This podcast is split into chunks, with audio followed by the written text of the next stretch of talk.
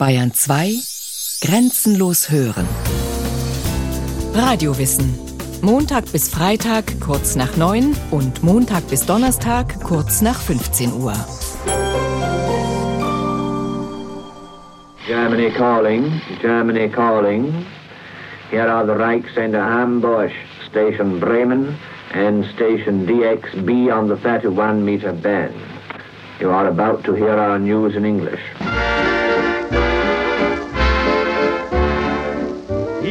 Churchill's latest appeal to Roosevelt. Frankie, Frankie, the Germans are driving me nuts. From Narvik down to Egypt, they took all my landing spots. They've done such a lot of bombing. Das britische Liebeslied Daisy gehörte in den 30er Jahren zu den beliebtesten Musikstücken. In Nazi-Deutschland wurde es mit einem neuen Text versehen. Aus Worten der Liebe wurde zynische Verachtung. Frankie, Frankie, give me your answer, do. I'm half crazy, waiting for news from you. Britannia won't have a carriage for the Anglo-American marriage. Don't send on the lease and lend a shipload of dollars to 1940, Zweiter Weltkrieg. Frankie, Frankie, flehentlich bittet der britische Premier Winston Churchill den US-Präsidenten Franklin Delano Roosevelt um Hilfe im Kampf gegen Nazi-Deutschland. Das Lied wurde auf der deutschen Frequenz des britischen Rundfunks ausgestrahlt. Im Auftrag von Joseph Goebbels Propagandaministerium war es neu aufgenommen worden, mit dem Ziel, Kriegsgegner Churchill zu schmähen. Dabei war es im Naziregime verboten, Swing, Jazz und Blues zu spielen oder auch nur anzuhören. Sie galten als Negermusik. Bereits im Oktober 1935 hatte Eugen Hadamowski, Chef der Reichsrundfunkgesellschaft, verfügt, mit dem heutigen Tage spreche ich ein eindeutiges Verbot des Nigger Jazz für den gesamten deutschen Rundfunk aus. Wer sich dem Verbot widersetzte, lief Gefahr, bestraft oder gar ins Konzentrationslager deportiert zu werden. Es gab nur diese eine Ausnahme. Die Big Band Charlie and His Orchestra. Sie spielte im Auftrag von Propagandaminister Goebbels genau die Musik, für die andere hart bestraft wurden. Den Swing allerdings stets mit veränderten Texten, mit Nazi-Propaganda. Im deutschen Volksempfänger waren die Stücke nicht zu hören. Fast fünf Jahre lang, von Herbst 1940 bis April 1945, waren die Musiker aktiv. Sie spielten die Songs im Studio ein, die kamen dann in den Programmen des Auslandsrundfunks zum Einsatz für Zuhörer in Großbritannien, Frankreich, Amerika. Für ihre Arbeit wurden die Musiker gut bezahlt und UK gestellt, das heißt unabkömmlich. Diese Bescheinigung rettete sie vor dem Einsatz an der Front. Sie gaben ihr Bestes. Wir waren von sämtlichen Instrumenten die besten Musiker zusammen, haben sich zusammengefunden, gegenseitig empfohlen. Ich war der Jüngste, für sich vorstellen. Ich war sehr glücklich und sehr froh und stolz, dass ich da mitmachen durfte. Trompeter Charlie Tabor erinnerte sich noch 1991 lebhaft an diese Zeit. 1999 starb er. Auch die anderen Musiker sind inzwischen verstorben. Der jüdische Gitarrist Coco Schumann wusste von der Big Band. Er hatte in Berlin einen der Propagandafilme als Vorfilm im Kino gesehen.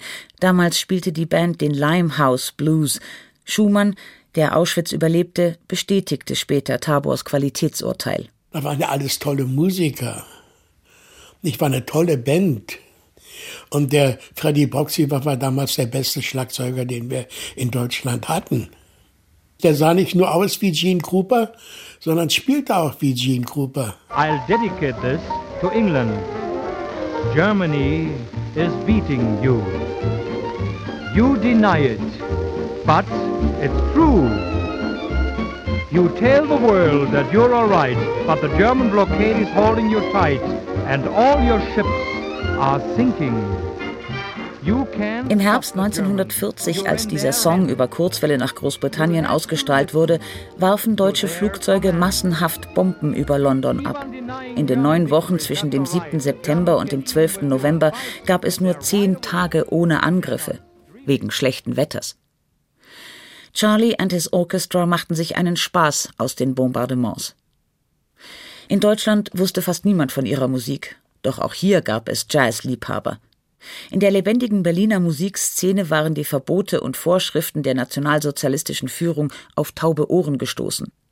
Jazzgitarrist Coco Schumann, damals ein junger Kerl, der älter aussah als er war, trat mit dem verbotenen Nigger Jazz in verschiedenen Bars auf. Wir haben uns totgelacht, wenn die Reichsmusikkammer kam. Die waren erkennbar. Die müssen einen Fundus gehabt haben.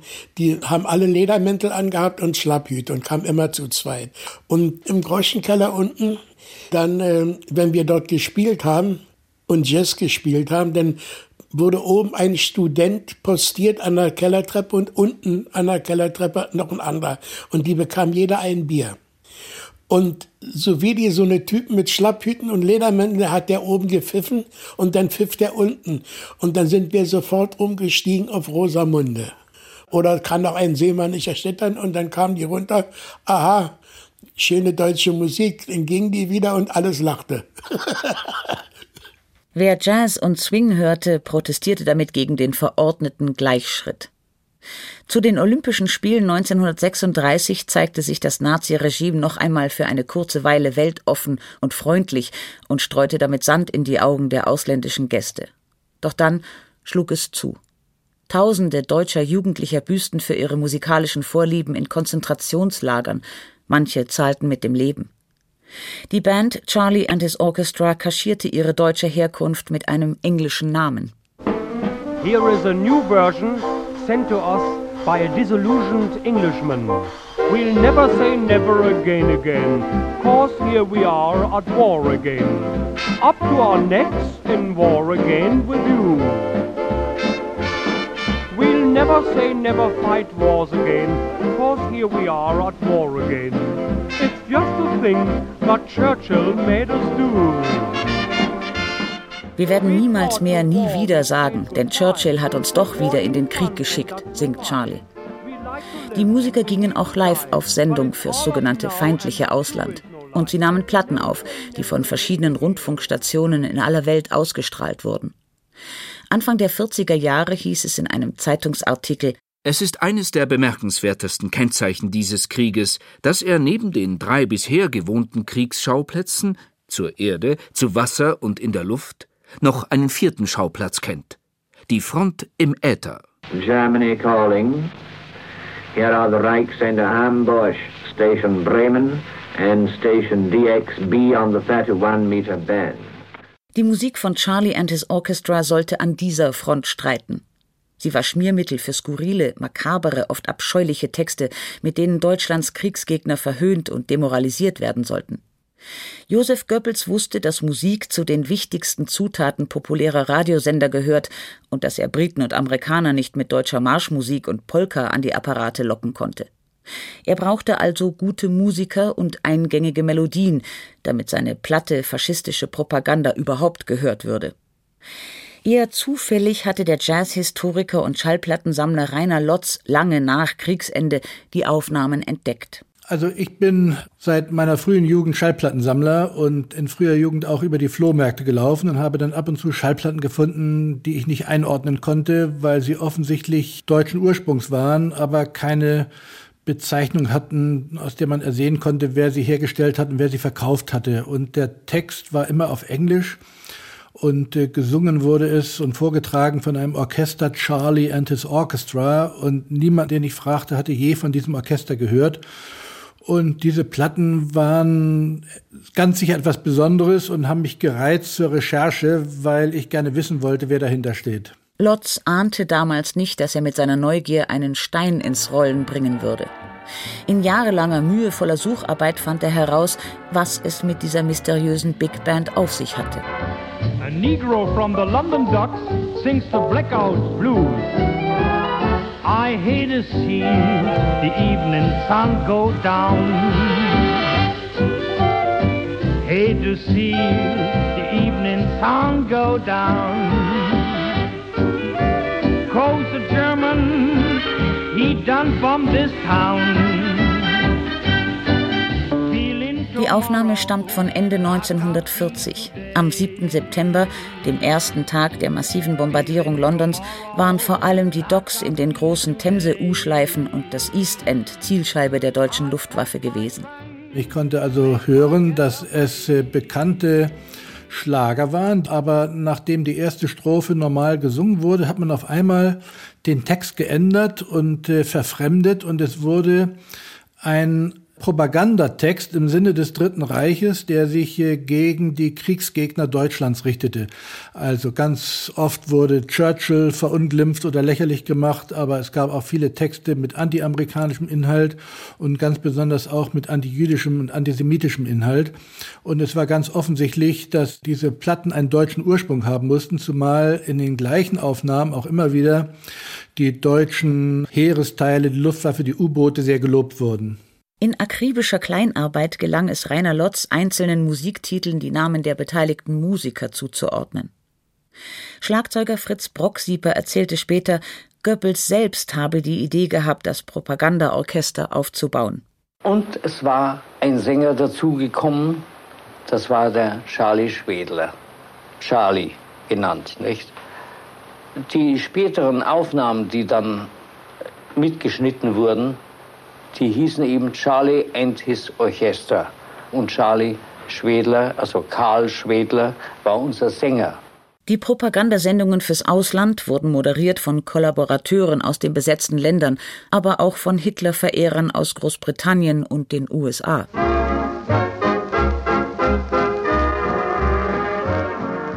Irving Berlins Liebeslied I'm Putting All My Eggs in One Basket, ich setze alles, was ich habe, auf dich, stammt aus dem Film Follow the Fleet mit Fred Astaire und Ginger Rogers. Ende 1940 wurde es von den Nazi-Propagandisten umgetextet. Here is Mr. Churchill's latest song to the Americans. I'm putting all my eggs in one basket. I'm betting everything I've got on you. I'm giving my British Empire to you, Yankee. Lord help me if my victory won't come true. Wieder fleht Churchill die USA um Hilfe an, nachdem bei Bombenangriffen in London etwa 13.000 Menschen getötet worden waren. Sie hatten nur in U-Bahn-Tunnels Schutz suchen können. Es gab in London keine Luftschutzbunker. Charlies vermeintlich flotten Klänge sollten Misstrauen zwischen Briten und US-Amerikanern säen und sie gegeneinander ausspielen. Neben dem britischen Premier war vor allem US-Präsident Franklin Delano Roosevelt Zielscheibe des Spotts.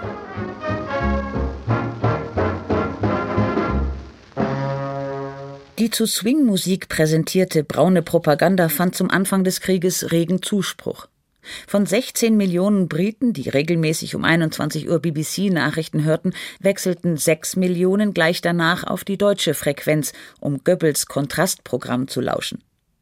Die BBC war jedenfalls beunruhigt und setzte einen Ausschuss ein, um zu untersuchen, wie groß die Gefahr der Sendungen sei und was man dagegen tun könne. Wir wissen, dass die Sendungen in den ersten Monaten des Krieges außerordentlich populär waren.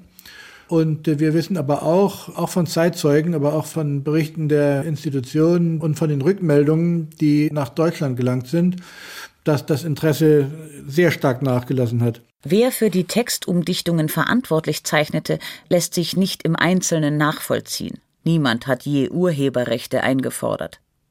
Der größte Teil der Häme sei aber erst auf Deutsch geschrieben und dann vom Dolmetscherdienst des Auswärtigen Amtes ins Englische übersetzt worden, meint Rainer Lotz. Was insofern bemerkenswert ist, als der Chef des Auswärtigen Amtes, der Minister Rippentrop, mit dem Chef des Rundfunks Goebbels auf sehr, sehr schlechten Fuß stand. Die beiden haben sich bekämpft um die Zuständigkeit für die Auslandspropaganda und haben im Grunde miteinander nicht gesprochen. Aber in diesem kleinen Bereich hat es dann in Ausnahmefällen doch eine Zusammenarbeit gegeben. Der Auslandsrundfunk wurde ständig ausgebaut. Ende 1940 beschäftigte das Propagandaministerium 500 Mitarbeiter allein im Fremdsprachenfunk. Die Aufnahmestudios für Charlie and his Orchestra waren in Berlin im Deutschlandhaus am Adolf-Hitler-Platz, dem heutigen Theodor-Heuss-Platz, untergebracht. Aus den Schallplatten, die ich gefunden habe, von der allerfrühesten Zeit bis zur allerspätesten Zeit, kann man sagen, dass die ersten Texte schwerfällig blöd, einfach äh, Holzhackermäßig primitiv antijüdisch waren. Für die Kurzwellenstationen produzierten Redakteure, Texter, Moderatoren und Musiker 147 Stunden Programm täglich in fast 30 Sprachen. Rainer Lotz schätzt, dass der Reichsrundfunk damals der weltweit größte Sender war. Und Charlie and his Orchestra boten eine exquisite Verpackung für Goebbels Lügen und Hetzgeschichten. Listen to Franklin Roosevelt. I will win this war, even from American shore. Cause I've got a pocket full of schemes. I claim the universe to fatten out my purse. Cause I've got a pocket full of dreams. Im Herbst 1941 legte Goebbels Propagandaband erstmals Franklin Roosevelt Worte in den Mund. Denn Roosevelt hatte nach dem Einmarsch deutscher Truppen in Russland begonnen, Stalins Truppen mit Waffen zu unterstützen. I can live in luxury, cause I've got a pocket full of dem Bandleader von Charlie and his Orchestra, Lutz Templin, war es offiziell gestattet, ausländische Sender abzuhören und amerikanische Hits mitzuschneiden. Auf diese Weise swingte Goebbels geheime Big Band stets up to date. Mit fortschreitendem Krieg wurden einige der Musiker dann doch an die Front beordert und mussten ihr Instrument mit der Waffe tauschen. Templin engagierte ausländische Ersatzmusiker direkt von gastierenden Bands weg. Belgier, Holländer, Italiener, Schotten, Inder und Araber, Armenier und Kubaner, Tschechen und Auslandsdeutsche schlossen nur zu gern die gelichteten Reihen. Let's go shelling where they're dwelling. Let's shell churches, women, children too. Let us go to it, let's do it, let's bomb neutrals too. Let's go bombing, it's becoming quite the thing to do. Mitte 1943, als Bombenteppiche längst auch auf Deutschland niedergingen, produzierten Charlie and his Orchestra diese Version von Irving Berlins Song Slumming on Park Avenue. Brutaler kann ein Text kaum sein. Let's go bombing. Lasst uns Bomben werfen und Churchills Frauen und Kinder vernichten. Und die Swing-Elite Europas machte Musik dazu. Let's Go Bombing ist das letzte bekannte von Charlie auf Schallplatte aufgenommene Propagandalied.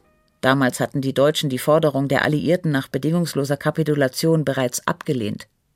Und Goebbels Zuhörer waren im Berliner Sportpalast auf seine Frage Wollt ihr den totalen Krieg in ein frenetisches Ja ausgebrochen.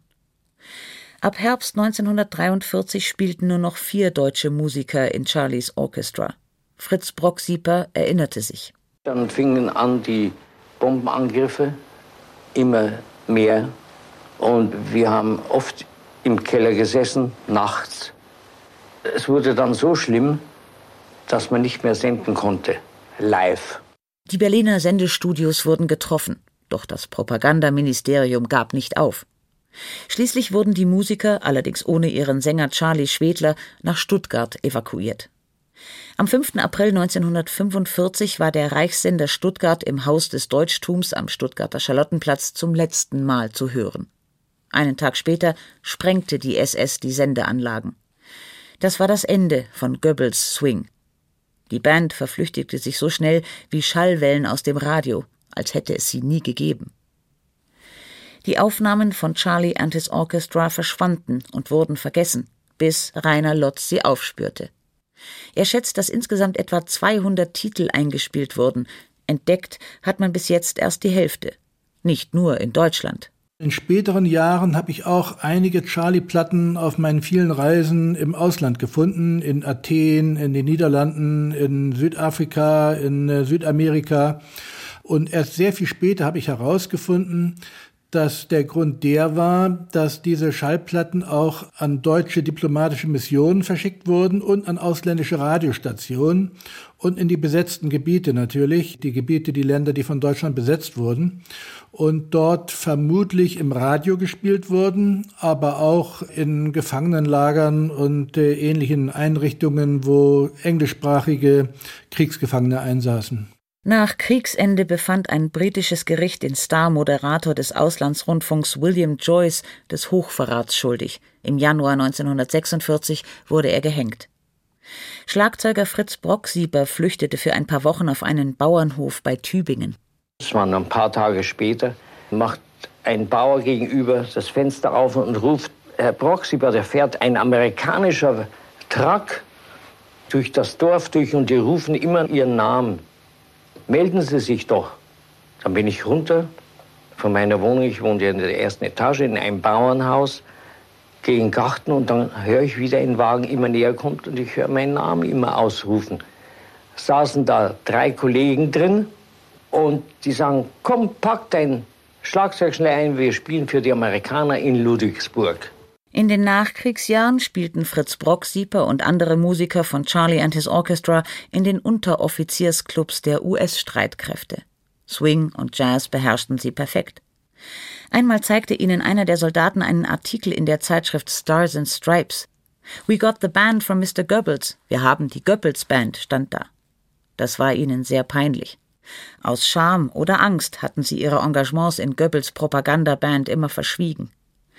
Erst in hohem Alter gaben einige zu, dass die Lust am Swing, das Geld und die Freistellung vom Wehrdienst damals schwerer gewogen hätten als ihr schlechtes Gewissen.